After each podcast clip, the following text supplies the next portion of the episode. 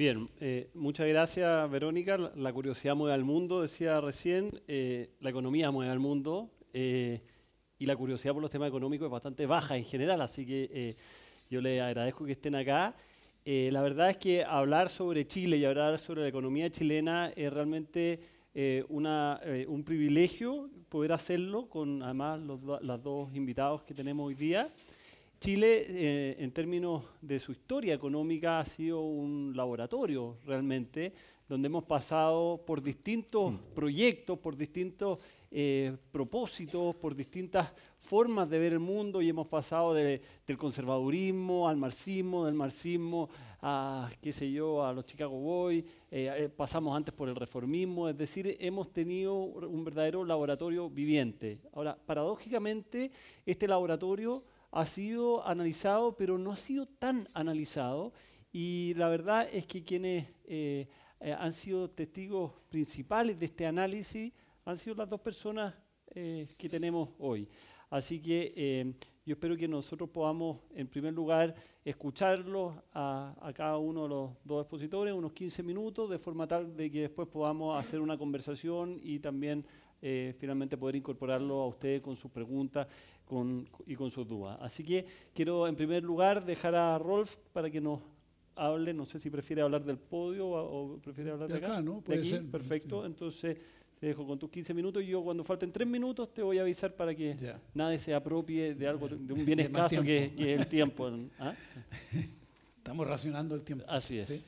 yo, bueno, yo quiero partir agradeciendo al, al Mercurio por esta posibilidad honrada de conversar con ustedes. Muchos de ustedes son son amigos, incluso familiares, en fin, de tal manera de que es un agrado hacerlo. Eh, yo quiero hacer dos cosas hoy día. Una es una breve presentación del libro este, La República en Cifra, eh, y que es un libro básicamente de, estadísticas, ¿verdad?, del desarrollo económico de Chile, y, y luego entrar a explicar una hipótesis eh, del desarrollo o del crecimiento económico de, Chile. La República, eh, en cifras, tuvo su origen en una idea de Manuel Cruzat, que muchos de ustedes probablemente lo, conocen, por lo menos de, nombre, que, siempre ha sido una persona que le ha interesado mucho la, la, historia económica, la historia en general y la historia económica en particular.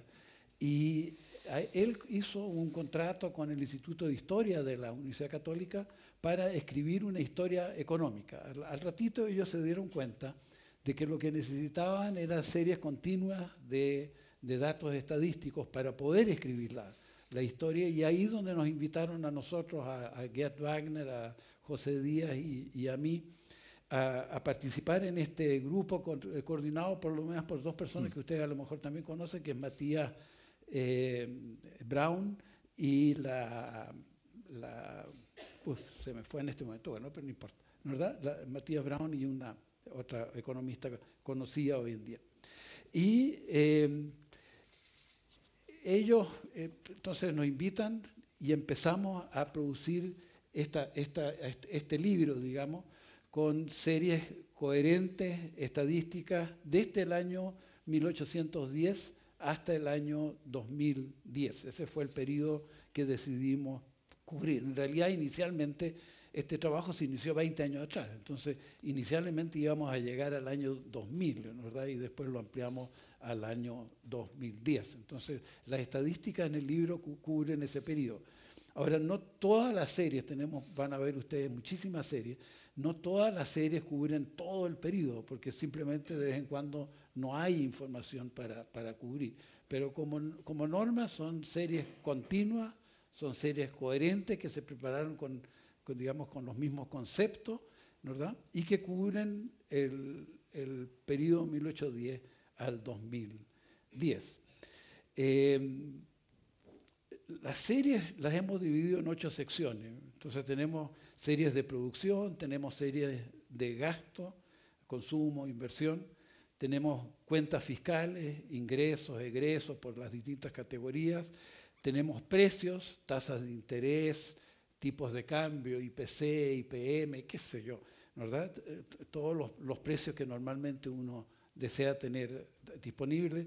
Tenemos datos de intercambio internacional, importaciones, exportaciones y rubros de importaciones, rubros de exportaciones. Tenemos datos de dinero, tenemos datos del mercado de capitales, ¿verdad? o del sector financiero, tenemos datos de recursos humanos, trabajadores, años de educación, distribución del ingreso, qué sé yo. ¿verdad? Y tenemos algunos datos de terceros países para poder hacer comparaciones. Ahora, una cosa que, es interesante es cuáles son los usuarios de estas estadísticas. ¿verdad? Y los usuarios, desde nuestro punto de vista, son en primer lugar los historiadores. Aquí hay algunos historiadores notables, digamos, presentes y, en mi opinión es, principalmente para ellos que esto se escribe y para los economistas que hacemos eh, historia eh, económica. Eh, pero también lo pueden usar empresarios, lo pueden usar periodistas, lo usa el gobierno. Les voy a dar, por ejemplo, dos ejemplos bien, bien entretenidos. Uno, un día nos llamó alguien, precisamente en Mercurio, y nos dice, bueno, queremos saber cuál es la remuneración de O'Higgins comparado con la remuneración de la Bachelet. Entonces, bueno, uno, uno, eso lo puede hacer con los datos en, en, el, en, el, en el libro y uno puede transformar ¿verdad? lo que recibía, la remuneración de O'Higgins, la puede transformar a dólares de la época y traer los dólares para acá, lo puede transformar en un porcentaje del PIB de la época y traerlo para acá, lo puede transformar en pesos, digamos, de valor constante y traer para acá, de tal manera que al final uno tiene por lo menos tres comparaciones, ¿verdad?, de las remuneraciones de los dos. Y resulta que la Bachelet eh, gana eh, muchísimo más en términos absolutos, pero curiosamente, muchísimo, o quizás no tan curiosamente, muchísimo menos en términos de, por ejemplo, el porcentaje del, del, PIB. Y, hay una explicación para ello.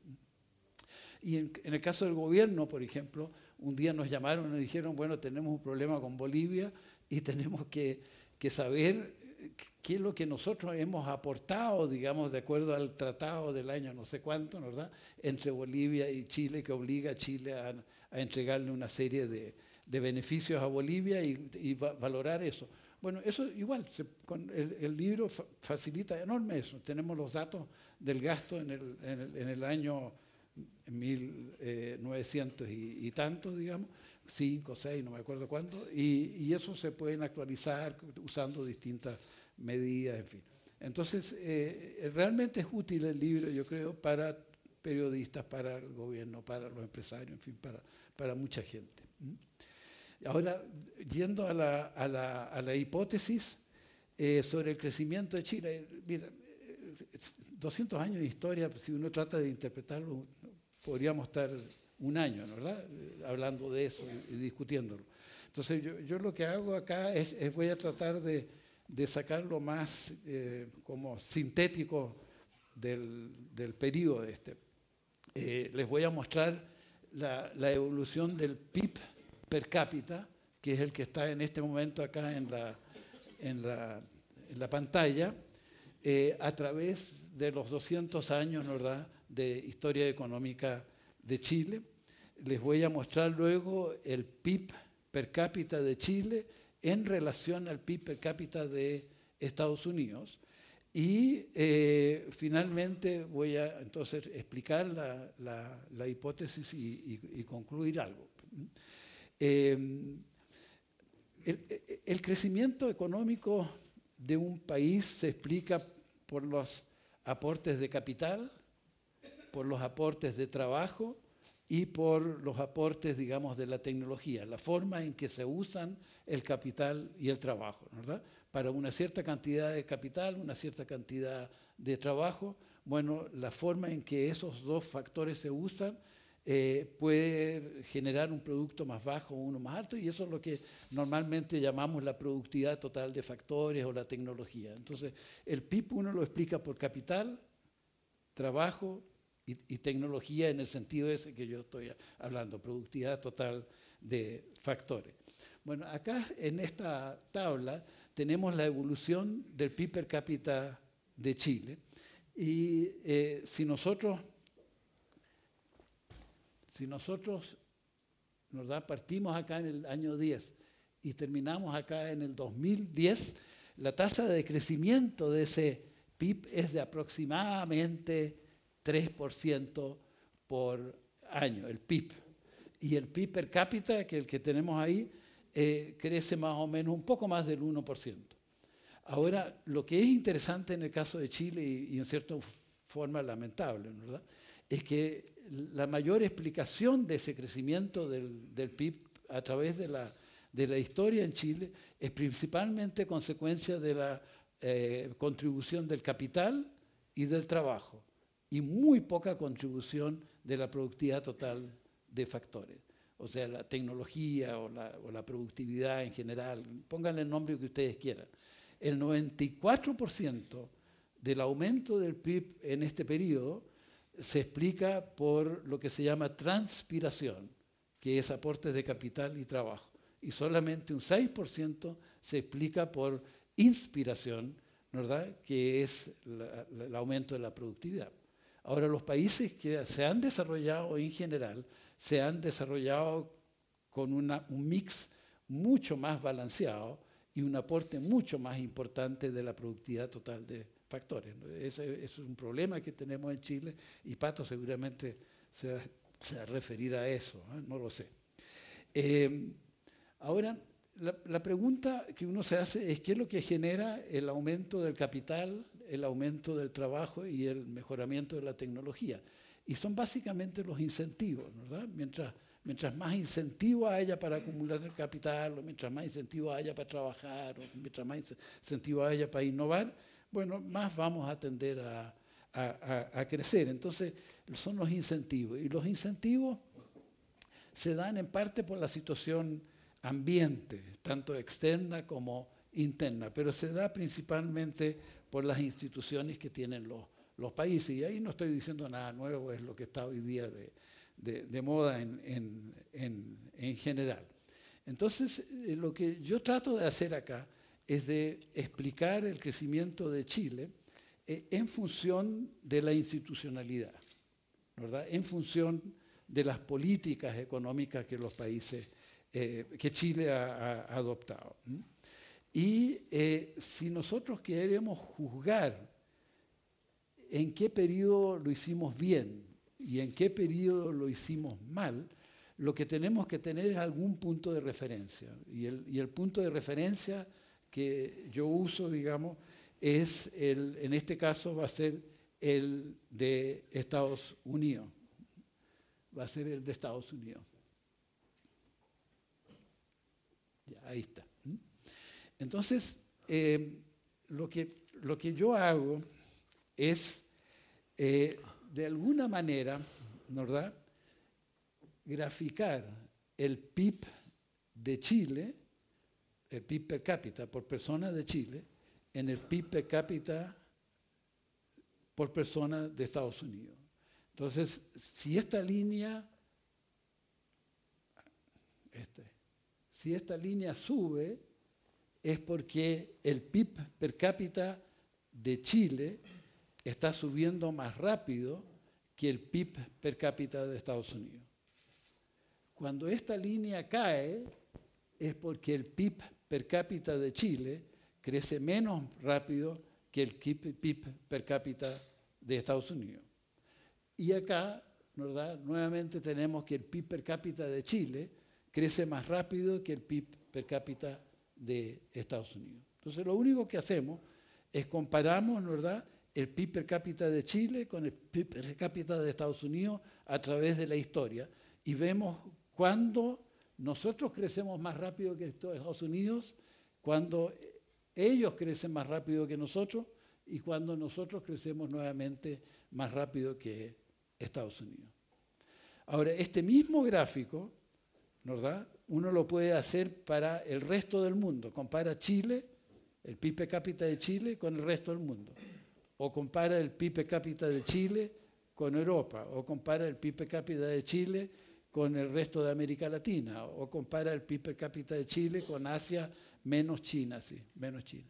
Y en todos esos casos, siempre vamos a obtener aproximadamente las mismas tendencias, los niveles van a ser distintos, pero las tendencias van a ser las mismas. Siempre a nosotros nos fue bien en el siglo XIX, eh, nos fue mal en el siglo XX hasta el año 80 más o menos, y nos fue bien nuevamente a partir del año 80 en adelante. ¿Estamos? Entonces, es importante tener, estos son, estos son datos nomás, ¿verdad? Y los datos lo que nos dicen que hay un periodo en que nos fue bien y no bien.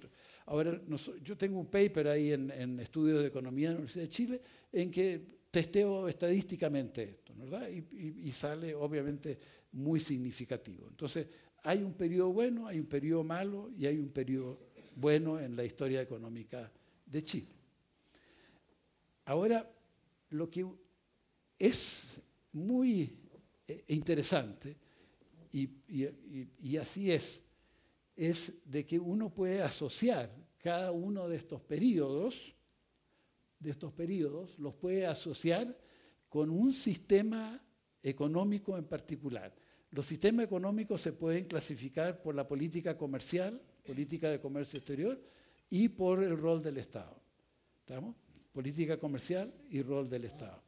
Bueno, resulta que en este periodo nosotros tuvimos una economía bastante abierta al comercio internacional, bastante abierta al comercio internacional. Y en este periodo tuvimos una economía bastante abierta al comercio internacional. En cambio, en este periodo de acá, el del siglo XX, nosotros nos fuimos cerrando crecientemente al comercio internacional. ¿Verdad? Entonces, la economía abierta, la economía cerrada, la economía abierta. ¿Estamos? En términos del rol del Estado, en, en el siglo XIX, la intervención del Estado fue bastante menor fue en, la economía, Fue aumentando a través del tiempo, pero fue bastante menor, como lo, como lo era por lo demás en la mayoría de los países del, del, mundo. Y eh, eh, en cambio, en este periodo de acá, ¿verdad? nosotros tuvimos una creciente intervención discrecional, arbitraria del Estado en la economía. En cambio ahora nosotros nuevamente tenemos una economía básica de, mercado. De hecho, eh, yo por lo menos la denomino economía social de mercado, que lo que tenemos hoy día es una economía social de mercado, que es básicamente una economía de mercado, pero en que sí el Estado juega un rol súper importante. algunos, yo entre ellos lo denominamos rol subsidiario del, Estado y luego podemos indagar de qué se trata eso. Pero, pero básicamente, ¿verdad? Eh, tenemos entonces una economía de mercado en que sí el Estado juega un rol importante, pero pro desarrollo de los mercados. Pro desarrollo de los mercados. Bueno, entonces para resumir esto, se fijan ustedes que tenemos acá una economía abierta con poca intervención del Estado para ponerlo eh, sucintamente. Y yo lo llamo economía liberal.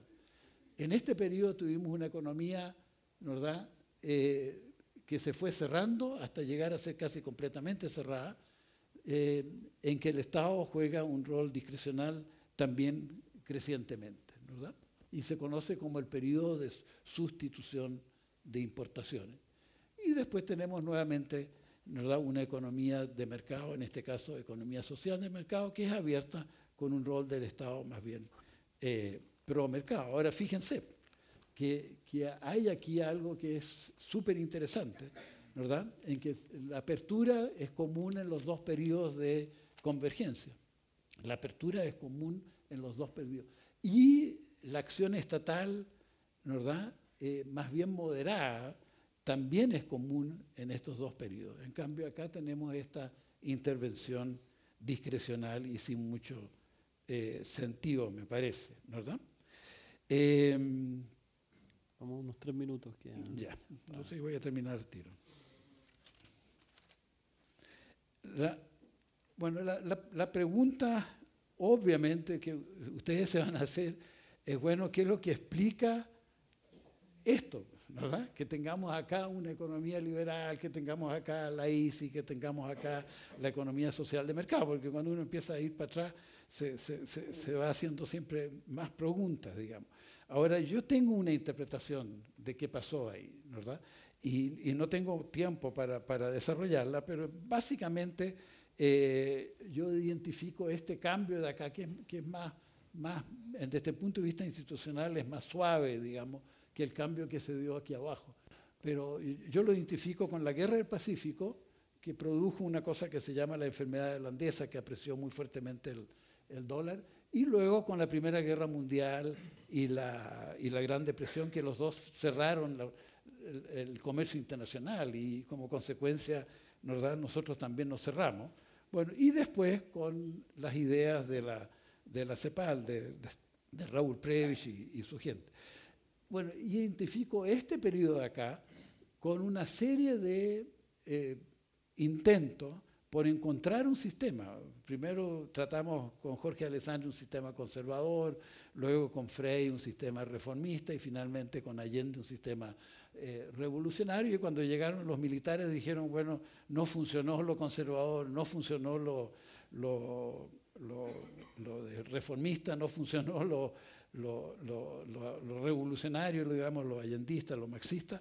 Eh, ergo, eh, lo, lo, que, lo que vamos a hacer es buscar otra cosa y lo único otro que estaba disponible en el mercado eran los, los liberales de, de, la católica, ¿verdad? Que, que habían preparado el, el, el ladrillo. ¿verdad? Bien, entonces, bueno, esa es una explicación, podemos, es más elaborada que eso, pero es en, en, en resumen eso, ¿verdad? La otra pregunta que todos ustedes se van a hacer, bueno, ¿qué pasa con otro objetivo de política económica? ¿Qué pasa con la pobreza? ¿Qué pasa con la distribución de ingresos? Y eso va a tener que quedar para las preguntas y, y respuestas, ¿verdad?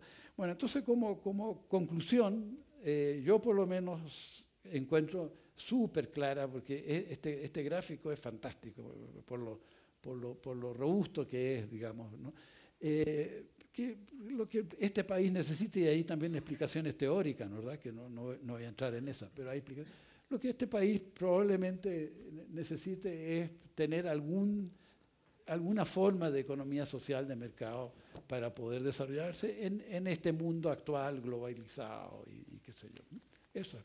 Gracias. Bueno. Gracias, Rolf. Entonces, eh, Patricio, si tú prefieres del podio, sí. entonces eh, te damos la palabra. Pat, ¿querés? Cuidado. Aquí está el... Ah, sí, gracias. Eh, ok, en primer lugar quiero agradecer al Mercurio la, la invitación a participar en este panel. Eh, en segundo lugar, eh, va a haber bastante traslapo, eh, particularmente en los gráficos que ha presentado Rolf y que voy a presentar yo. Y las inferencias son diametralmente opuestas. Ok. Bien. Eh, la, la, pregunta que me hago en el libro tiene que ver con lo siguiente. O sea, la mayoría de ustedes, al igual que yo, pasamos por el periodo de las dos décadas, del 70 al 90. Y yo, y aquí quiero contar en la pasada, venía de vuelta de eh, los, mis estudios de doctorado en, en, Berkeley y como yo estudié ingeniería en la Chile, entonces eh, fui a buscar eh, empleo, apenas llegué a, a, economía de la Chile, por supuesto, siendo la Chile a la Chile. Entonces, eh, quien me recibe es el director de la Escuela de Economía de la Chile, en ese momento Pedro Buscovich, en que le digo que yo no conocía, no sabía quién era, le muestro de que vengo con estudio de doctorado de la Universidad de California y estaba interesado en ver si sería posible trabajar acá. Y lo que me dijo, ¿y qué estudió usted? No sé, ¿qué estudié? Economía, en una universidad norteamericana de buen nivel.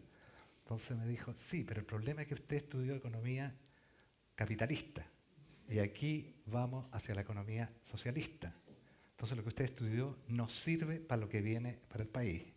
Y eso era un día jueves, y se los cuento, porque al día siguiente había pedido una entrevista con el decano de la Católica, que era Rolf Leaders, de la Escuela de Economía en aquel entonces, y con Rolf la conversación fue distinta. Le dije, vengo de, de California, Berkeley, y Rolf, la respuesta de él fue, ah, qué bueno, alguien que venga de una universidad distinta a la de Chicago. Entonces me dijo, eh, ¿cómo estás para empezar el lunes a las 9? Y así fue como entré a la católica estuve cinco años allá, gracias a Rolf. Eh, ok, eh, lo que quiero mostrarles yo es lo que voy a tratar en estos 15 minutos, dar una visión histórica de Chile según sectores o estrategias. La segunda cosa, eh, voy a hablar algo similar a lo que habló eh, sobre crecimiento y estrategia de desarrollo, pero lo que me interesa y por qué me metí a escribir el libro, por lo que les estaba mencionando al comienzo, el periodo 70-90 eh, me impactó. Y me impactó en el siguiente sentido, de cómo era posible que en el mismo país, del 70 al 73, había una manera de mirar el mundo y de mirar cómo resolver los problemas económicos, y del 73 al 90 ah, hubo una mirada diametralmente opuesta. O sea, cómo en un mismo país, para analizar el mismo problema de cómo hacer crecer más rápido la economía chilena, se tiene una postura que son un viraje en 180 grados. O sea, ¿cómo un país puede haber cambiado tanto en un periodo tan breve? ¿Ok? Entonces, eh, por eso me interesa que veamos eh, fundamentalismo del eh, Estado y fundamentalismo del mercado, que fue lo que pasó en las dos décadas del 70 al 90. Y terminar con el tema que ha estado presente siempre en Chile, ¿cuándo va a ser Chile un país desarrollado? ¿Ok? Bien, entonces partamos con esta visión histórica según sectores o estrategias. Entonces, quien ha jugado, quien ha desempeñado siempre un rol importante en Chile son los recursos naturales. Y la historia, eh, tratando de explicar lo que pasa entre el 70 y el 90, Empecé a irme para atrás porque la UP no surge en 70, sino que tiene que venir de atrás y yéndome para atrás llego hasta 1880. ¿Y por qué 1880? Y esto no le va a gustar a los historiadores que pueden estar presentes aquí en la sala, porque yo creo que antes de 1880, lo que pasaba desde el punto de vista económico en Chile, Chile era más tranquilo que una foto, no pasaba mucho. Y todo empieza a pasar después del 1880. O sea, el hecho que Chile haya ganado la guerra del Pacífico y adquirido las dos regiones del norte, cambió la historia de Chile. Hoy día seríamos totalmente distintos si eso no hubiera pasado. Y fíjense que estamos hablando, Salitre, 1880 a 1930, que juega el rol crucial. Después el cobre, desde, y lo puse intencionadamente, 1990 a 2015. El cobre cambió la película desde 1990 hasta ahora jugó un rol central, como nos fue desde eh, que el retorno a la democracia. Y en 1940 a 1940, 1990 el rol del cobre fue bastante menor de lo que pasa del 90 en adelante. ¿Okay? El otro periodo interesante es el que pasa con la industria, eh, con la estrategia de industrialización basada en sustitución de importaciones, que se mueve del 1940 a 1973 el periodo siguiente es de la apertura externa. Y aquí voy a distinguir, voy a hacer una distinción cuando estamos hablando de apertura externa y noten que le puse el apellido, liberalización de importaciones, que es lo que pasa del 73 hasta el 85. O sea, la economía chilena estaba protegida, tenía estos altos aranceles, los aranceles eran uno de los instrumentos de barrera al ingreso de importaciones y había un montón de barreras no arancelarias. ¿ok? Y lo que se hizo desde el 73 en adelante hasta el 85 se basó en que había que quitarle la protección, habría que abrir la economía chilena hacia afuera para que eso cambiara cómo la economía chilena se iba a comportar. Por eso lo distingo del periodo que sigue, que el periodo que sigue es promoción de exportaciones. Del 85 en adelante, eh, y no es accidental, cambio de ministros de Hacienda que hay en aquel entonces, en que cree de que Chile tiene que tener un motor de crecimiento, que son las exportaciones. Y el rol central lo empieza a jugar en ese entonces tipo cambio. En ese entonces se podía manejar el tipo cambio. Y de 1990 al 2015, cobre juega un rol importante inversión extranjera directa juega un rol crucial y los tratados de libre comercio, los TLC. Eso es lo que define lo que pasa del 90 en adelante. ¿Ok? Con esta visión de periodización de la economía, quiero hacer algo similar a lo que planteaba Rolf con esto crecimiento y estrategia de desarrollo. ¿Cuáles son las teorías que hay con respecto a crecimiento y desarrollo, y, desarrollo? La primera tiene que ver con lo que decía Rolf. O sea, el crecimiento se determina, y aquí estamos hablando de lo que se creía en el siglo XIX, siglo XX, o sea, el primer factor que aparece es capital, la acumulación del capital. Ahora, para acumular capital, ¿qué es lo que se necesita? Proceso de inversión y ahorro. O sea, hay que invertir para poder eh, generar el capital y para la inversión que la financia, el ahorro, y eso es lo crucial durante 150 años y partimos desde 1800 en adelante. en, el en el siglo XX, 1960 en adelante, aparece un nuevo factor.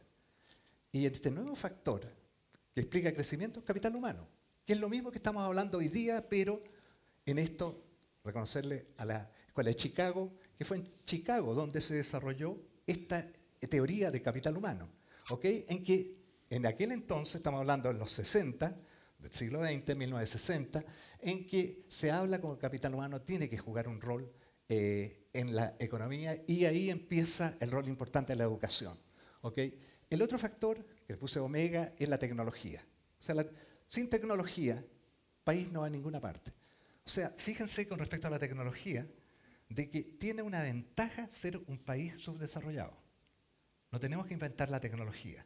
O sea, la gran ventaja de ser subdesarrollado es que podemos importar la tecnología directamente de los países desarrollados, que son quienes desarrollan la tecnología, quienes gastan recursos y quienes prueban distintas tecnologías hasta que al final nosotros lo que hacemos con los notebooks, eh, importamos los notebooks que quedan. O sea, no gastamos los recursos en eh, desarrollar el notebook. Imagínense si Chile hubiera tenido que gastar recursos en desarrollar el notebook. ¿Cuándo creen ustedes que lo habríamos tenido los notebooks que, necesitamos, digamos, para hacer esta presentación con el Data Show? O sea, a lo mejor 100 años más. Pero eh, es, entonces, esto es lo que creíamos y esto es lo que pensábamos que era lo que pasaba en los distintos países para explicar el crecimiento. Y sin embargo, y estoy hablando desde alrededor de 1990, en la literatura económica, cuando se empieza a generar un montón de información sobre distintos países, se empieza a ver cómo crecen los países. Y se plantea lo siguiente, si un país latinoamericano, Chile, tuviera el mismo nivel de capital, el mismo nivel de capital humano, de infraestructura y de tecnología que tiene Estados Unidos, habría aún así un gran diferencial de productividad entre los profesionales chilenos, los trabajadores chilenos y los norteamericanos. Y un gran diferencial de desarrollo con respecto a los norteamericanos. Y un estudio que hizo recién McKinsey, en el sector que más nos duele, minería, que es el sector más sofisticado y más avanzado en Chile, donde tenemos ventaja comparativa, McKinsey llega a un resultado que yo cuestiono, pero dice que los profesionales chilenos en minería tienen una productividad que es del orden del 40% de la productividad de los profesionales norteamericanos están usando la misma tecnología, etc. Entonces, esto cuestiona este enfoque. Tiene que haber algo más. Esto no resulta. Entonces, ¿qué es lo que ya el Banco Mundial estaba hablando en la década del 80? Lo que, lo que se plantea es de que los países, para crecer, tienen que aplicar las políticas correctas y las reformas estructurales correctas. O sea, el crecimiento empieza a ser función de las políticas correctas. ¿okay? Y ya voy a hablar específicamente cuáles son las políticas correctas y cuáles son las reformas estructurales correctas. Pero esto que planteó el Banco Mundial en la década del 80, particularmente en América Latina, después que hubo la debacle con eh, la deuda externa que los países latinoamericanos no podían pagar, entonces la idea era con los programas de ajuste estructural que los países tienen, lo que hizo Chile en la década del 70, hacerlo en la década del 80. ¿okay? Y en la década del 90, un montón de países habían hecho y aplicado las reformas estructurales correctas y las políticas correctas. ¿Y cuál fue el resultado empírico? Porque ahora todo se puede medir con la cantidad de información que hay. El resultado empírico fue de que países que hacían exactamente lo mismo, desde el punto de vista de reformas correctas, políticas correctas, tenían, algunos crecían mucho, otros crecían poco y otros tenían crecimiento negativo. ¿Cómo se explica? Entonces, ¿cuál fue la salida a esto? La salida a esto fue las instituciones. El Banco Mundial de repente descubrió las instituciones y planteó el tema, las instituciones importan mucho.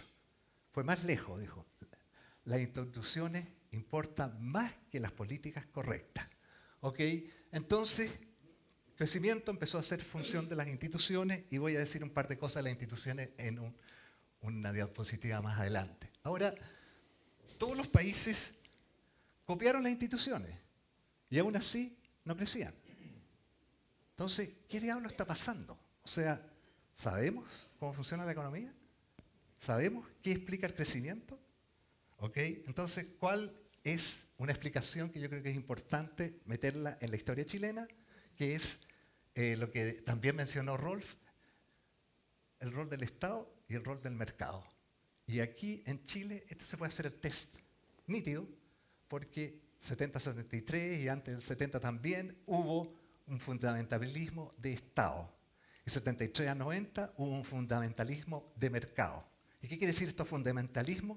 Que en el de Estado, Estado lo hace todo, Estado y no mercado. Y en el fundamentalismo de mercado es mercado y no Estado.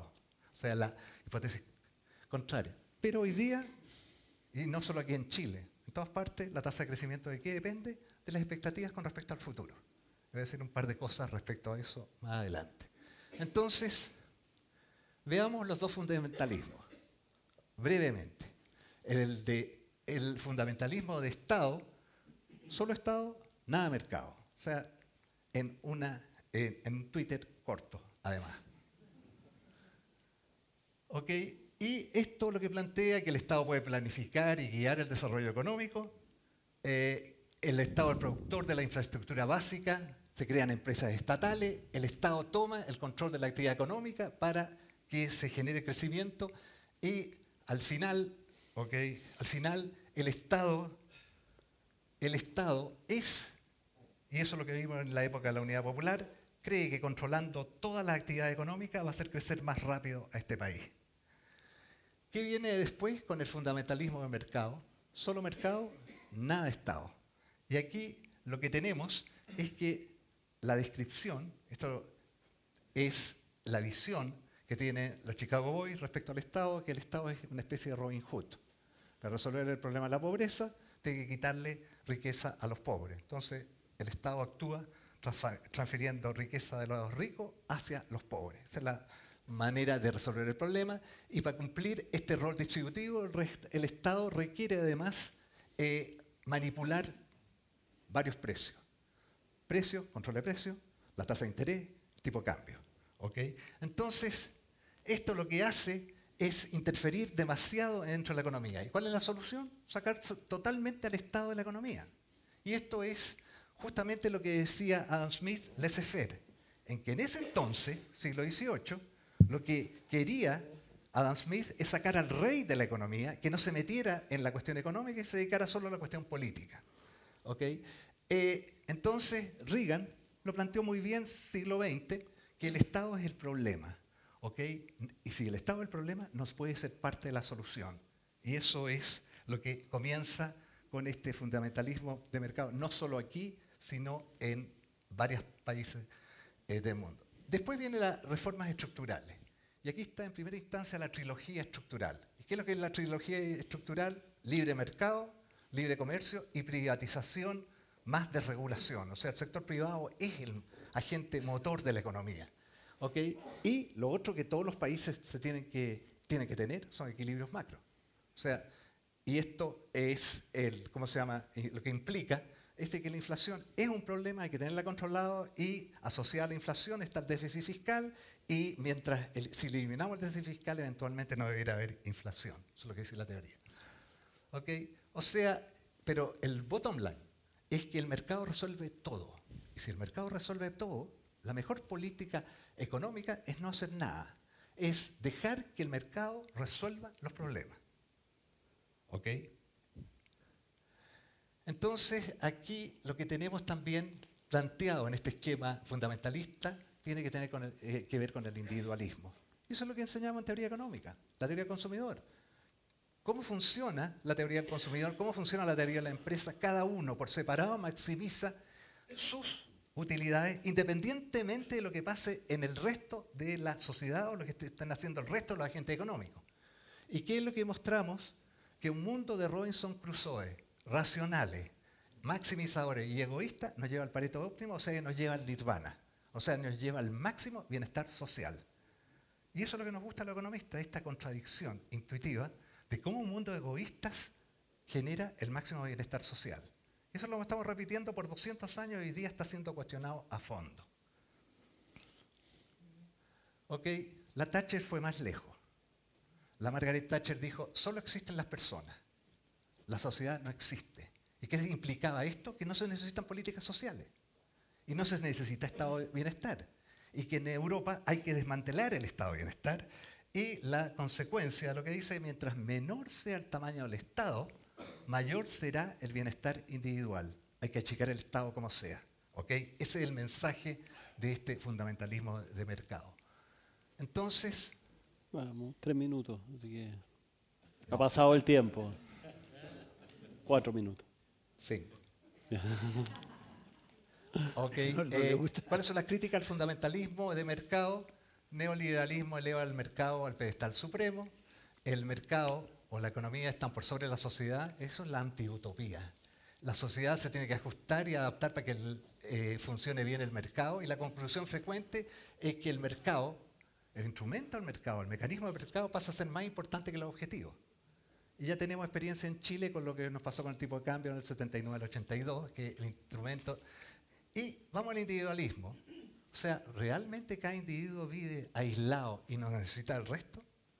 ¿Ok? Nos preocupa cómo le va a los otros, hay solidaridad, hay sociedad, y en comportamiento individual influyen valores y cuestiones éticas, pero no es efectivo que el interés privado y social coinciden siempre, y cuando los individuos actúan coordinadamente, cooperativamente, eh, se genera un mayor nivel de bienestar que cuando cada uno maximiza aisladamente.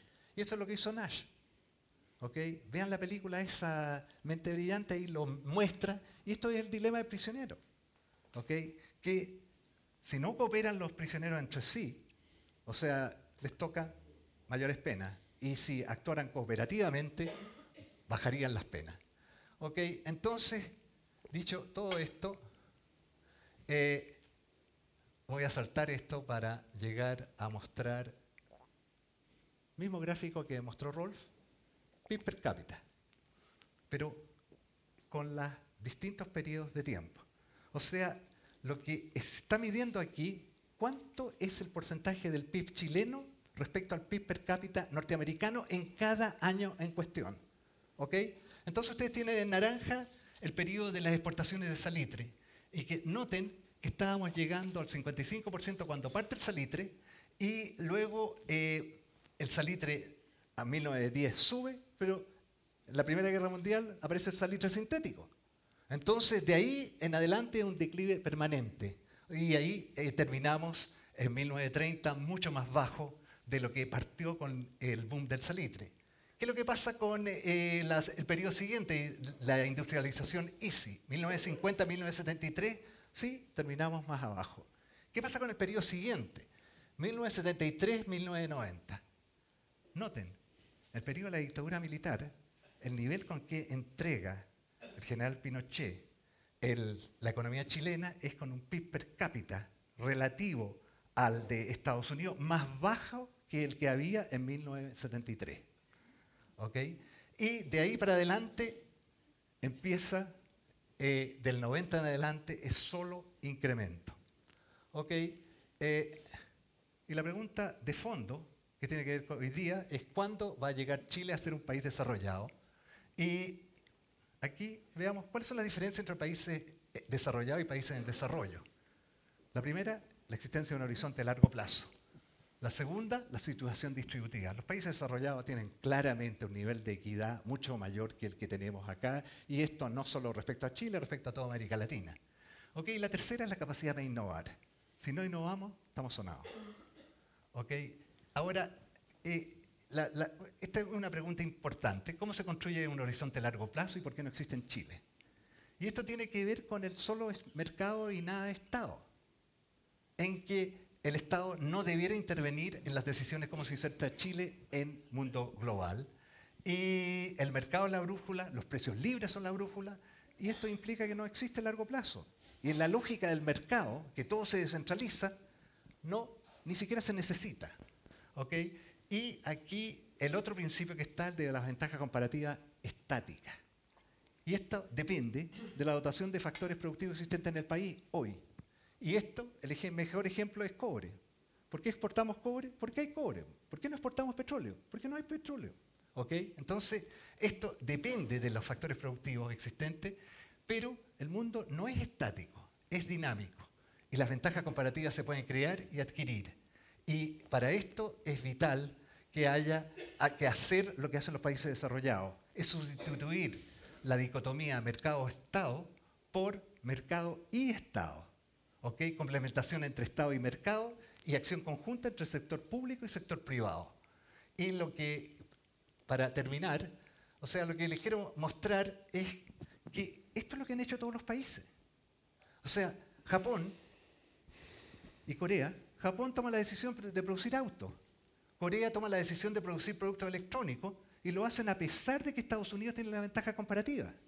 Y la suerte que tienen, que no tenían economistas en los ministerios de economía, sino ingenieros, que eran quienes les gusta la tecnología y hacer cuestiones, y eso es lo que explica por qué se metieron eh, y cómo aprendieron a hacer autos y cómo aprendieron a hacer productos electrónicos. Eh, y esto fue una interacción nuevamente, entre el gobierno y los grandes conglomerados.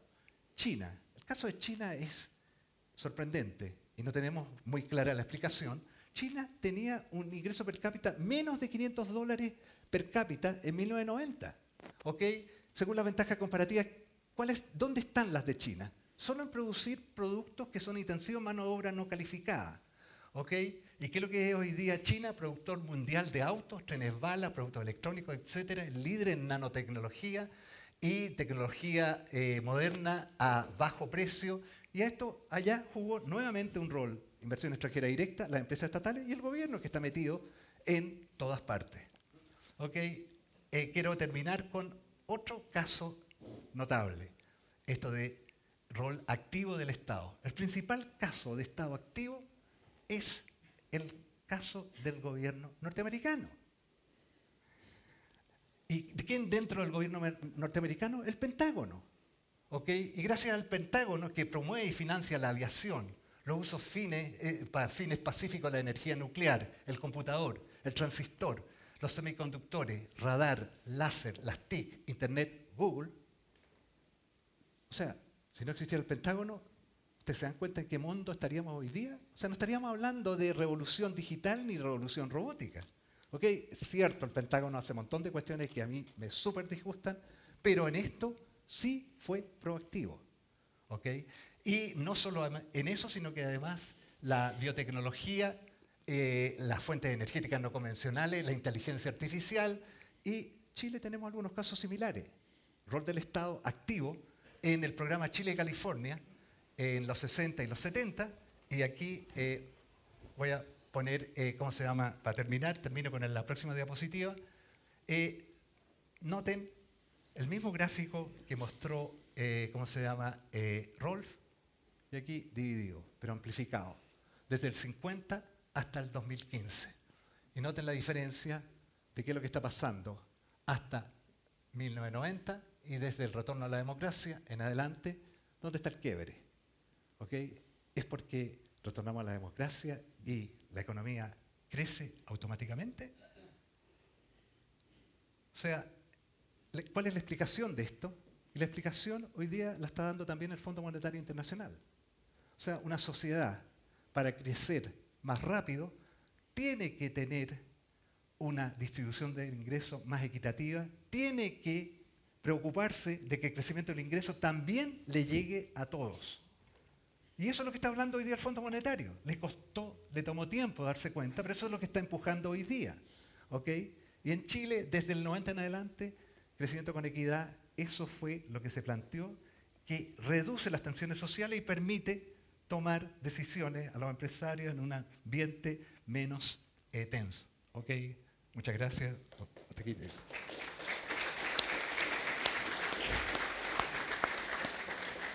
Bueno, gracias a ambos. Eh, los economistas saben que los derechos de propiedad son, bueno, salvo los marxistas, pero los derechos de propiedad son importantes de respetar, pero en este caso la conversación les pido que no respetemos, no hay derecho de propiedad, así que interrúmpanse todo lo que, lo que quieran para hacer esto lo más dinámico posible. Y me gustaría que comenzáramos la conversación porque han quedado varias cosas planteadas aquí respecto al rol del Estado. Rolf, eh, me gustaría en el fondo que tú reaccionaras un poco a lo que ha dicho eh, Patricio respecto a si el Estado ha sido parte del problema eh, en, estos 200 años o ha sido parte de la solución. Eh, a ver, no, sé cómo partir, porque Pato dice, bueno, aquí hay fundamentalismo del Estado y hay fundamentalismo del mercado, y el fundamentalismo del, del Estado se dio en el caso chileno entre el 70 y el 73, y el fundamentalismo del mercado del 74, me imagino, al 90 más o menos, ¿verdad? Y, ahí viene la concertación y, se arregla todo. Bueno, eh, ahora la, verdad es que por suerte tenemos documentos, Entonces, el, programa de los Chicago está en el ladrillo y el, ladrillo es súper claro, el, rol del Estado en el ladrillo, que fue la base programática del bueno, del, régimen militar en términos económicos, pero yo diría básicamente del periodo del 73 a la actualidad, o sea, hasta hace un año atrás o algo así. Entonces, eh, y ahí el rol del Estado es absolutamente claro, ¿verdad? No es fundamentalismo del, del, mercado, sino es un rol del Estado subsidiario. ¿Qué significa un rol subsidiario? Que el Estado hace todo aquello que los privados no hacen y que sea necesario para alcanzar el bien común. Entonces no hay absolutamente ni un fundamentalismo ¿verdad? del mercado en, el ladrillo, nada. ¿verdad? Eh, el Estado regula, el Estado distribuye, el Estado actúa para disminuir la pobreza, en fin. Ahora, donde sí tiene la razón Pato, es de que los Chicago no creen en que el Estado sea capaz de escoger a los ganadores. ¿verdad? Y, ustedes vieron que toda la última parte de la presentación de Pato está orientada a eso, a decir, el, Estado de alguna manera tiene que decidir qué tipo de productos vamos a producir, digamos, a mediano y largo plazo. Eh, en el fondo lo que está diciendo, el Estado tiene que ir desarrollando ciertas ventajas comparativas para... Bueno, y entre los, ejemplos que da el de Estados Unidos. Y si nosotros tomamos una mirada más larga que la que toma Pato, que Pato él mismo dijo, parto en el año 1880, ¿verdad? Y, y llego hasta acá. Si nosotros partimos como nosotros en el año 1810, Chile lo hizo tan bien como Estados Unidos. O sea que no, era necesario, digamos, el pick de winners de parte de los Estados Unidos para que lo hiciera igual que nosotros. Entonces, realmente eh, eh, hay, y, Patricio lo sabe eso bien también, eh, el, Banco Mundial, justamente a instancias de Japón, estudió, digamos, las ventajas y desventajas de escoger a los ganadores, eh, financiado por Japón, ¿verdad? Japón interesado en demostrar que su modelo era el mejor, financia ese estudio y la conclusión del estudio del Banco Mundial es que no hay ninguna evidencia de que la opción de de, Japón, ¿verdad? Por industrializar especialmente el sector. El, Japón no decide industrializar el sector automotriz, por ejemplo. El, sector automotriz se desarrolla en Japón a pesar, ¿verdad? De que el gobierno de Japón optó por otras alternativas. Y lo mismo pasa en Corea del, Sur. Entonces, yo creo que no hay ninguna evidencia de que el Estado tenga ventaja alguna para escoger, digamos, sectores a mediano y largo plazo. Rolf, y, pero más allá de la, de la, cosa como filosófica, eh, de, lo que se ve y de lo que se ve en la historia de Chile, ¿el rol del Estado eh, coincide con los periodos que lo hicimos bien y los periodos que lo hicimos mal, a tu juicio? Claro, si tú miras el, gráfico que yo les mostré, que es el mismo que muestra Pato, lo que pasa Pato usa un periodo más breve, ¿no? Pero es el mismo gráfico. Lo que tú observas, ¿verdad?, es que hay un periodo, el primero, en que el Estado no, prácticamente no interviene en la, economía, en que nosotros crecemos más rápido que, Estados Unidos, que Europa, que Asia, qué sé yo, ¿verdad? Y eh, tienes el periodo actual en que eh, hasta hacia relativamente poco tiempo atrás, el Estado en realidad intervino poco, incluso en la época, digamos, poco, cuando digo poco comparado con ¿verdad? Lo, que creo yo a Pato le gustaría, probablemente no lo sé.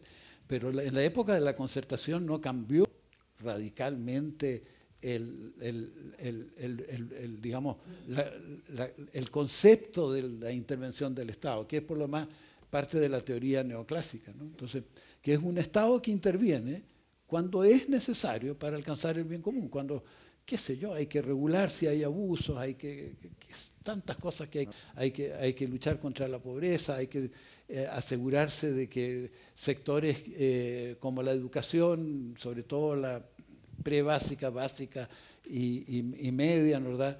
Eh, sean subsidiados para que todo el mundo tenga las mismas oportunidades, en fin, podríamos hacer una lista larga de cosas que el Estado debe hacer de acuerdo a la concepción esta neoclásica y que el Estado hizo en, Chile. Ahora, siempre van a haber diferencias, o sea, ya para aterrizarlo bien, eh, obviamente es distinto eh, la, acción del Estado con un ministro como Sergio de Castro que con un ministro como Hernán Büchi o un ministro como eh, Alejandro Foxley, si eso no, cabe la menor duda, ¿verdad? Eh, en que Foxley y, y van a estar más cercanos y, más alejados de, la visión de, de, Castro, pero de, Castro fue, fue ministro de Hacienda, fue el, el inspirador, si ustedes quieren, del ladrillo, pero no fue el que solamente hizo la política económica del, régimen militar, hubo mucha otra gente que influyó. Y, el resultado final es mucho más balanceado ¿verdad? de lo que, eh, de lo que Pato transmite, transmite como que hubo ahí un, exceso de, mercado, ¿verdad? Para nada, ¿te Yo, yo, yo creo que, no, es verdad, yo creo que para nada. A ver, escuchemos a Pato, a ver qué... Eh, sí, la, primera cuestión, eh, yo creo que hubo un exceso de mercado, o sea, sin lugar a dudas. O sea, eh, ¿en, qué, qué sector no se mete el mercado? Y se mete en sectores en los cuales hay un cuestionamiento de que se meta. Y, y lo voy a traer hasta dónde estamos con las consecuencias de esto de que el Estado se metió en sectores en los cuales uno no ve que se meta, particularmente en los países más avanzados europeos. Y están los sectores salud y educación. O sea, cuando el Estado se mete, o sea, el mercado se mete en los sectores de salud y educación, lo que sucede es que se genera una dicotomía en cómo funcionan esos sectores. O sea, cómo funciona la salud y cómo funciona la, educación. Pero espérate, espérate, espérate. No, si te escuché tranquilo, a pesar de que soy capaz de todo. Pero eh, eh, a lo que voy es que eh, en el caso, de, el caso de la salud es claro. O sea, Vean ustedes la ISAPRE, cuánta gente está metida en ISAPRE y cuántos están metidos en los FONASA. O sea, 12, 15% de la gente está en ISAPRE y 15% de la gente es la que, dado eso, puede ir a las clínicas privadas. El resto a los hospitales. Cualquiera de ustedes, ¿dónde le gustaría que su hijo se operara? O sea, no hay, digamos, todos los que estamos acá, no nos cabe la menor duda donde no, no lo llevaríamos a un hospital público. Hay una diferencia de calidad en esta dicotomía que se genera entre la calidad, para plantearlo muy directamente, una caricatura, salud para rico y salud para pobre. ¿ok? Y lo mismo pasa con la educación. O sea, la educación en que algo que hace el sistema de mercado, en lo cual yo estoy en la Chile y lo veo como el mercado se nos metió dentro de la universidad. ¿ok? Y cómo, esto que tú dices, los incentivos, eh, está metido en la forma como actuamos los profes. ¿Ok? en la, espera, espera, espera, intervengamos. yo por lo menos para, hacer claro lo, que tú quieres decir. Eh, mira, eh, de nuevo, eh, ¿cuál es la ventaja del mercado y del sector privado? Es en operar las cosas. ¿Te fijas? El, el sector privado es mucho más eficiente, pero muchísimo más eficiente que el sector público. Y eso lo puedo demostrar, digamos, con, un modelo teórico, ¿verdad?, del principal agente. Es súper fácil demostrar eso y demostrarlo empíricamente. El Estado es esencialmente ineficiente. Entonces hay que limitar el rol del Estado a lo que no pueden hacer bien los privados.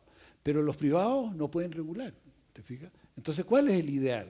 El ideal es tener un sistema educacional regulado por el Estado, pero operado por los, por los privados. ¿verdad? y, por lo demás, si tú a mí me preguntas, eh, yo, aquí hay algunos testigos de lo, de lo dicho 20 mil veces en clase y en conversación y qué sé yo, ¿cuál es el problema de, de, esta, de estas dos categorías de educación?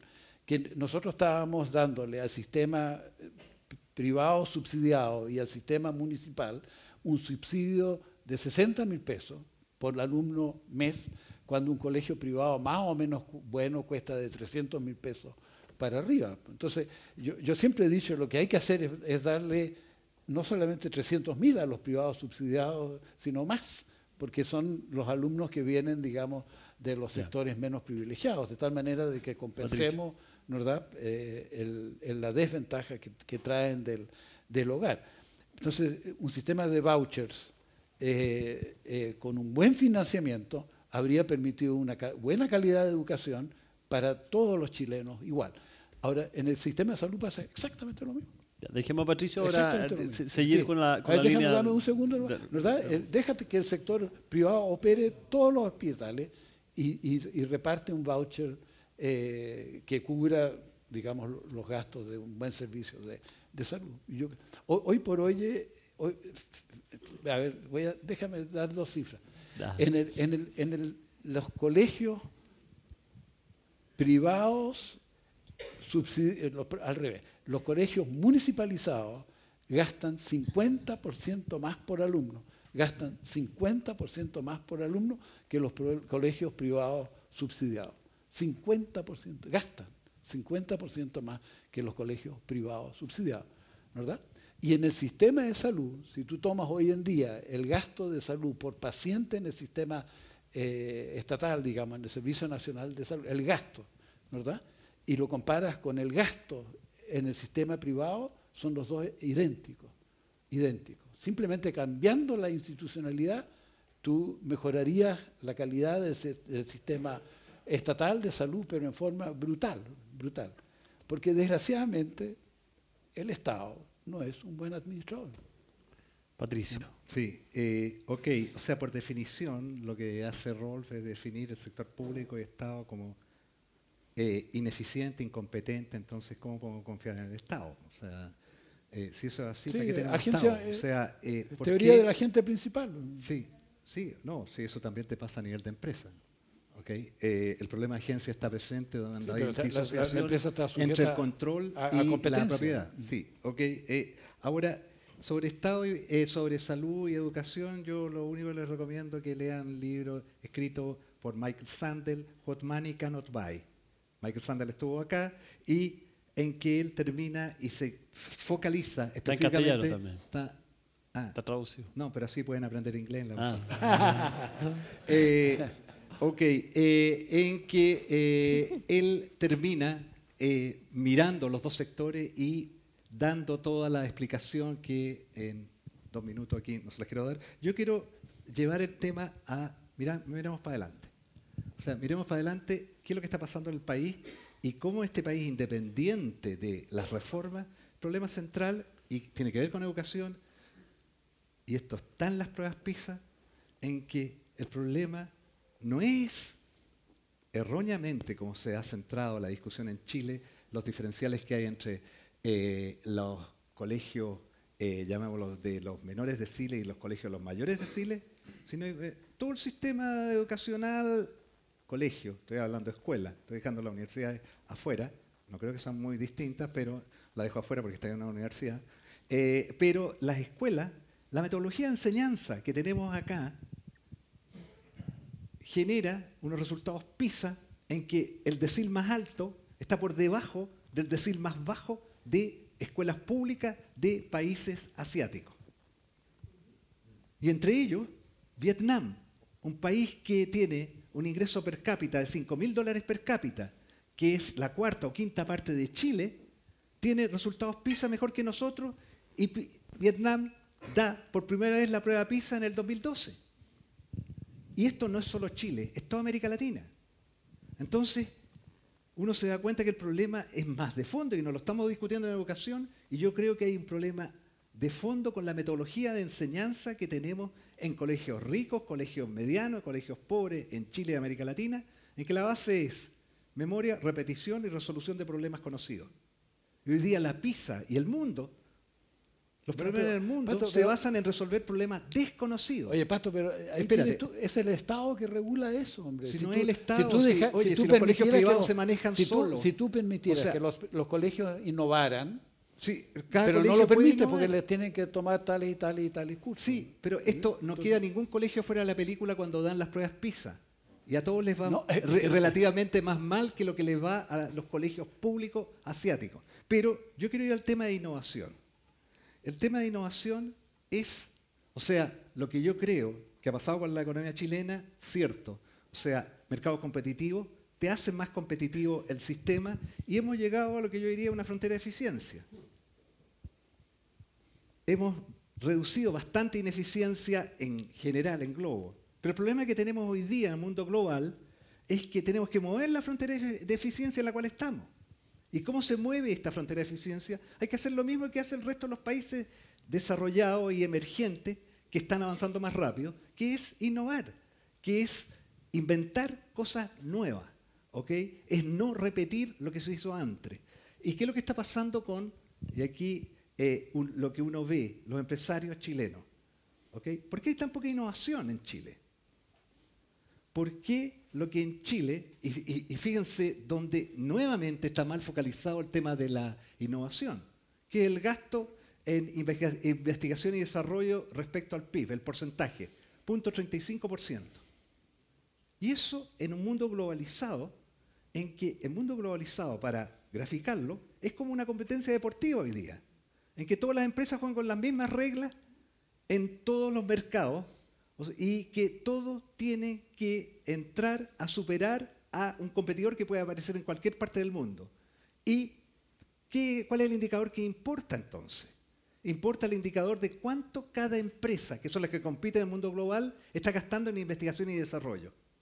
Vale decir, en innovación. Y uno, si uno compara, voy a tomar Corea con Chile, en Corea están gastando 1.440 dólares por trabajador ocupado las empresas comparado con Chile que está gastando 40 dólares por trabajador ocupado. ¿Qué chance tiene de, para competir la empresa chilena con la coreana? Con ese diferencial de cuánto las empresas están metidas en innovar. Yo, los quiero ahora llevar a otro tema porque no, nos queda mucho tiempo, pero eh, un poco esta discusión sobre la pobreza y la desigualdad. Eh, me gustaría, Rolf, si tú nos pudieras eh, hacer un panorama de lo que en estos 200 años, cómo se movió un poco la pobreza y, y yo sé que van a tener un, punto de desacuerdo respecto a qué tiene que enfocarse el Estado, fundamentalmente, si eh, abordar eh, fundamentalmente el problema de la pobreza o de la desigualdad. Así que partamos y Patricio, no, eh, en primer lugar, me gustaría enfatizar de que la pobreza es distinta de la desigualdad, ¿verdad? para, para muchas personas esos son dos términos que se pueden intercambiar uno, dice, bueno, eh, eh, eh, digamos, aumenta la pobreza es sinónimo de que aumenta la desigualdad o al revés, ¿verdad? Disminuye la pobreza es sinónimo de que disminuye la desigualdad y, eso simplemente no es cierto, ¿verdad? Estas dos cosas se mueven independientemente una de otra. Ahora, en cuanto a la pobreza, históricamente, nosotros en el año, las primeras estadísticas de pobreza las tenemos del año 1850, 1850. Y el 95% de los chilenos era pobre usando un concepto, digamos, eh, constante a través del, tiempo. Bueno, hoy día esa, esa misma medición de pobreza ¿verdad? es una fracción del 10% es una fracción del día. Exactamente cuánto no, eh, podemos discutirlo. Pero, ¿verdad? Estamos hablando de una reducción de la pobreza constante, constante a través del, del tiempo, del 95% de pobreza, pongámosle a 5% de pobreza. Y eso está claramente asociado al crecimiento del PIB per cápita. Eh, ¿Se acuerdan la primera, el primer gráfico yo que mostré es PIB per cápita y ese crecía siempre, siempre, siempre, siempre? Bueno, la pobreza ¿verdad? se redujo en proporción a eso. Entonces nosotros hemos sido tremendamente exitosos, creo yo, en eh, disminuir la pobreza, probablemente uno de los países más exitosos en esa materia. Ahora, la distribución del ingreso en Chile eh, ha oscilado. también tenemos datos de más o menos 1850 en adelante. Eh, hay un coeficiente que, si el coeficiente es 1, los ingresos son perfectamente desigual. Si el coeficiente es 0, los ingresos son eh, perfectamente iguales. Bueno, nosotros tenemos un coeficiente Gini, que es, el nombre que tiene, de 0,5, aproximadamente 0,5, que es bastante desigual, bastante desigual. Eh, pero eh, no es demasiado distinto de la mayoría de los países de América Latina. Entonces, en general, América Latina tiene coeficientes Gini bastante desiguales. Bueno, este coeficiente Gini, sin embargo, en promedio ha sido 0,5, eh, ha fluctuado bastante, ha fluctuado bastante a través del tiempo, sube y baja, sube y baja. Y, nosotros con, un alumno de la, de la escuela eh, hicimos un estudio usando estos datos de largo plazo que nosotros tenemos para tratar de explicar qué es lo que explica, digamos, estas variaciones en, en el coeficiente Gini, en la distribución del ingreso. Y realmente, y eso es muy interesante, el principal factor, el principal, hay varios, ¿verdad? Pero el principal factor, por lejos, es eh, la política comercial. Cuando, cuando el, país se abre al comercio internacional, la distribución del ingreso se hace más desigual. Cuando el país se, abre, se cierra al comercio internacional, la distribución del ingreso se hace más eh, igual. Bien. Ahora, ¿qué significa eso? Como la apertura comercial está asociada con tasas de crecimiento altas. ¿Se fijan ustedes? La, apertura está asociada con tasas de crecimiento altas y por lo tanto con reducciones de la pobreza. ¿Está bien? Entonces tenemos apertura, eso es bueno para el crecimiento, el crecimiento influye mucho, es, determinante principal de la pobreza, por lo tanto nos da, abrimos la economía, crecemos más, disminuimos fuertemente la, pobreza. Eh, sin embargo, cuando hacemos eso, aumentamos la desigualdad. Aumentamos. Y hay un, teorema que tú lo conoces bien, el de Storper Samuelson, que te explica por qué pasa eso. Porque cuando tú te abres al comercio, ¿verdad? Eh, los, precios de los factores igualan, tienes salarios muy bajos en China, India, qué sé yo, nos afecta los salarios bajos, eh, los salarios altos se, se igualan a los salarios de Estados Unidos y de, Europa, salarios muy altos, entonces aumenta nos da fuertemente ¿Y, y, pasa a ser un problema eh, a tu juicio eso? Bueno, a ver, veamos. Entonces, ahora pasamos a, política, esos son los hechos. Ahora, si pasamos a, política, eh, el, el, problema es qué es lo que queremos nosotros, qué es lo que queremos. Si tú le das un peso muy grande a lograr el bien común, ¿verdad? del país, digamos, ¿verdad?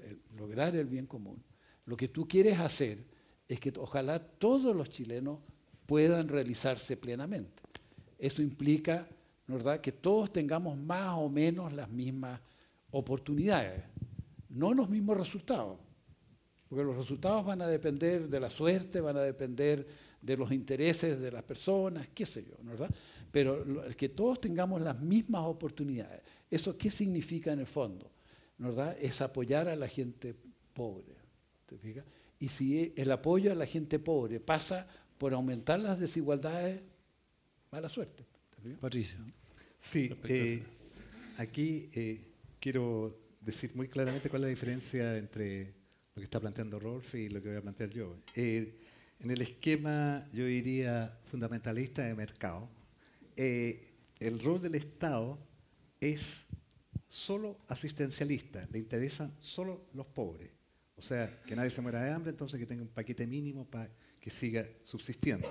Yo creo que eso está bien cuando el nivel de pobreza es elevado, como lo que pasó aquí en Chile, cuando termina la dictadura en el año 1990, el nivel de pobreza era 40% y había que focalizar las políticas sociales en reducir el nivel de pobreza y eso tiene primera prioridad.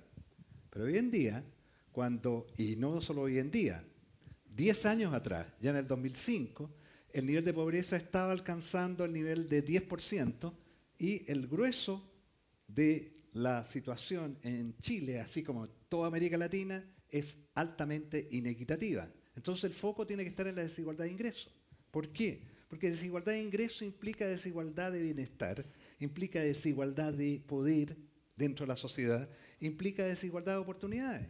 Y para ninguno de ustedes escapa inadvertido que alguien, un niño, que nace en la Pintana o que nace en la Dehesa, ustedes ya pueden proyectar cuáles son eh, eh, el perfil de vida que va a tener uno y otro y las oportunidades que va a tener uno y otro.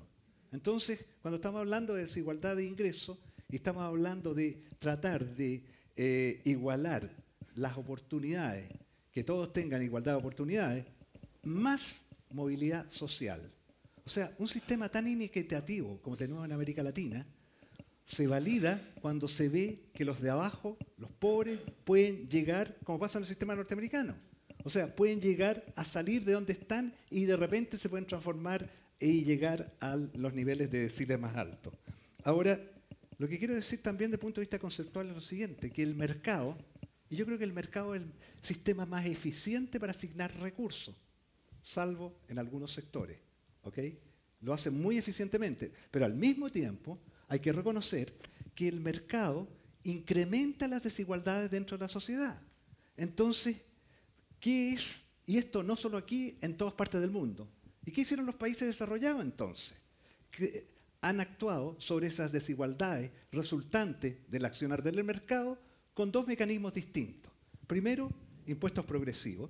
Y el segundo, gasto social o estado de bienestar. En lo cual, de esa manera, se trata de reducir las tensiones sociales que genera el laissez-faire del mercado o lo que se llamaba el siglo XIX capitalismo salvaje. Entonces, porque se ve las tensiones que genera socialmente dentro de la sociedad. Ahora, dicho esto, eh, lo, lo que nos está pasando hoy día es algo adicional. Aparte de los mercados libres que operan dentro de los países, estamos en un mundo globalizado. Y este mundo globalizado está incrementando los diferenciales de ingresos en cada país, a través de todo el mundo, en todos los países en que viene estas presiones de afuera en las cuales los trabajadores no calificados y sin bajo capital humano, cuando entra al mercado mundial, o sea, la globalización te transforma al, eh, al planeta Tierra en un solo mercado, y entraron a este mercado la fuerza de trabajo china, la fuerza de trabajo india, y estáis sumando de un round dentro de la fuerza de trabajo mundial mil millones de trabajadores, no calificados la mayoría de ellos. ¿Y qué es lo que hace eso? Directamente baja las remuneraciones de los trabajadores no calificados. ¿Ok? Entonces, estamos en una situación Entonces, ¿quiere, doble cerrarte el comercio? ¿Cómo? No. No, no, no. A ver, ok, déjame decir lo que pasa con el comercio. Sí, eh, con el comercio y con la globalización, y, y hay que entender por qué Trump tiene el apoyo que tiene.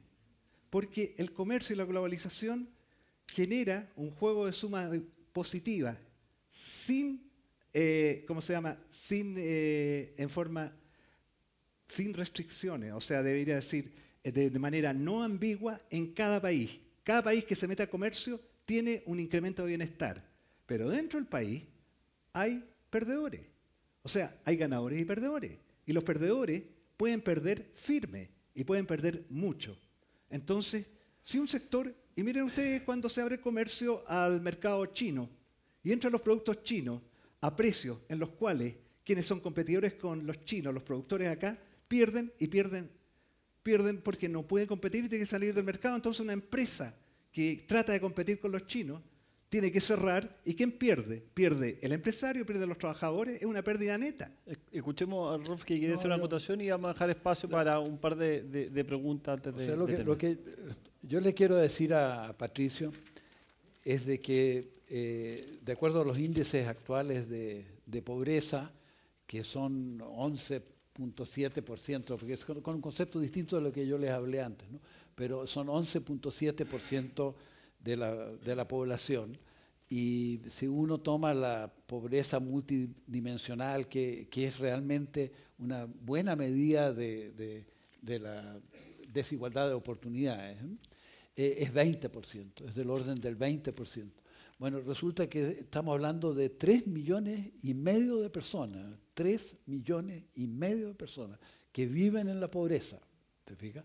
Entonces, Pato, entre otras personas, lo que le gustaría hacer, ¿verdad?, es cobrarle impuestos a todos los chilenos, más o menos proporcionales, porque eso es lo que puede hacer a los ricos.